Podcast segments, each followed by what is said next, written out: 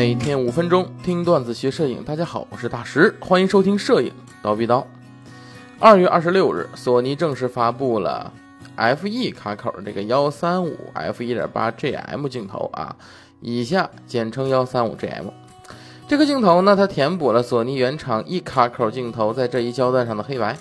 哎，作为第四十九支 E 卡口镜头。G 大师系列的第九位正式成员，顶着众多光环的这支镜头啊，预计会有非常优秀的画质呈现。我们蜂鸟网呢，作为首册媒体，在上一周哎就拿到了这枚新镜头，所以本期节目呢，我们来实际的看一下这枚镜头的素质如何。首先啊，咱先聊一下外观啊。这颗镜头的外形呢，与之前的 G 大师镜头呢，都是统一的一个设计思想，哎，所以看起来呢都是那样，对吧？但是有一个比较独特的地方是什么呢？就是镜身上设有，呃，一个光圈的环儿，哎，就是有个光圈环儿。这光圈环呢，你可以快速的调整光圈值，或者根据场景不同呢，设置不同的光圈值。而且呢，镜身上还有这个无极光圈的切换拨杆。通过它可以切换到更顺滑的无极调整方式，对于什么视频的创作是十分有利的。你能平滑的控制改变曝光，哎，消除调整曝光时候的声响，就靠这个拨杆了。那么镜头的重量呢是九百五十克，可以说是幺三五焦段这个镜头中比较轻的了啊。如果你搭载的机身呢是 A 七二三，那么这个机身的重量呢大概是五百七十二克。正好这两颗镜头呢也算是比较平衡啊，整体平衡性是非常好的。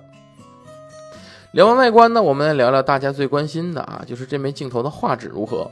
这枚索尼幺三五 GM 镜头在最大光圈下就给出了很上乘的锐度表现，无论是这个图像的中心或者边缘，都有非常高的哎质量的这个成像。以至于继续收缩光圈，你都会发现这个画质上升也不大了。为什么呢？因为最大光圈下就已经非常好了，直到 f 十六以后，这画质才出现了一定程度的下降。但这是在幺三五焦段这个镜头上，几乎是一个不会被用到的数值了。所以镜头很好的贯彻了全开即可用的人像镜头的标准，对吧？可以尽情的创造柔美的背景虚化。而这枚镜头的色散表现非常优异，在最大光圈下基本没有出现色散，代表什么呢？代表它十分优秀的控制能力。这枚镜头在光学设计中，它放置了一枚超级非球面镜片，一枚超低色散镜片以及一枚低色散镜片。后两者经过精确的定位后，可以很好的补偿色差。还原纯净的焦外表现，而前两者是可以抑制长焦镜头常见的相差的，整体的分辨率，哎，能从而得到很高的提升，有十分出色的画质表现。在二线性与口径着方面，这枚镜头拥有比较大的前组尺寸，因此一定程度上是能避免口径着现象的。在实际的拍摄中呢，只要发现你的边缘啊，就只会在你的一些画质、一些光。光斑的极边缘的位置啊，你能发现有轻微的影响，哎，口径着，但是已经非常好了，这在同规格镜头中就是很难得的了。二线性方面，这枚镜头的虚化效果属于什么呢？来用一个术语来叫边缘过度柔和，哎，光斑内部没有杂乱的洋葱圈儿，无论从中心到边缘，光斑都呈现均匀。纯净的整体规整体形状，哎，听起来很玄学，是吧？但真的是，就证明什么呢？这枚索尼的幺三五 GM 画面是非常好的，而且它的色调是比较保持素雅的啊。背景就是被虚化也足够柔美，不至于出现绚烂过度以分散注意力。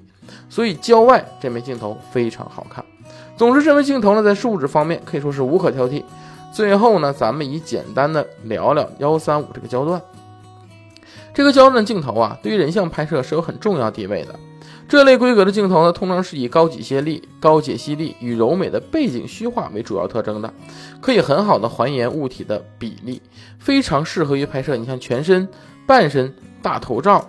对于人像、婚礼一些运动题材摄影师都是非常合适的。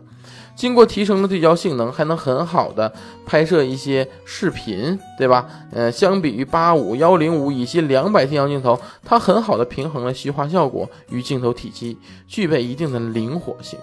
今天呢，咱们说的这枚索尼幺三五 GM 基本就具备了大多数的这些优点了，是一枚很优秀的镜头了。所以最后买不买呢？还是看你腰包鼓不鼓啊。好了，那么本期节目呢就到这里，咱们下期见。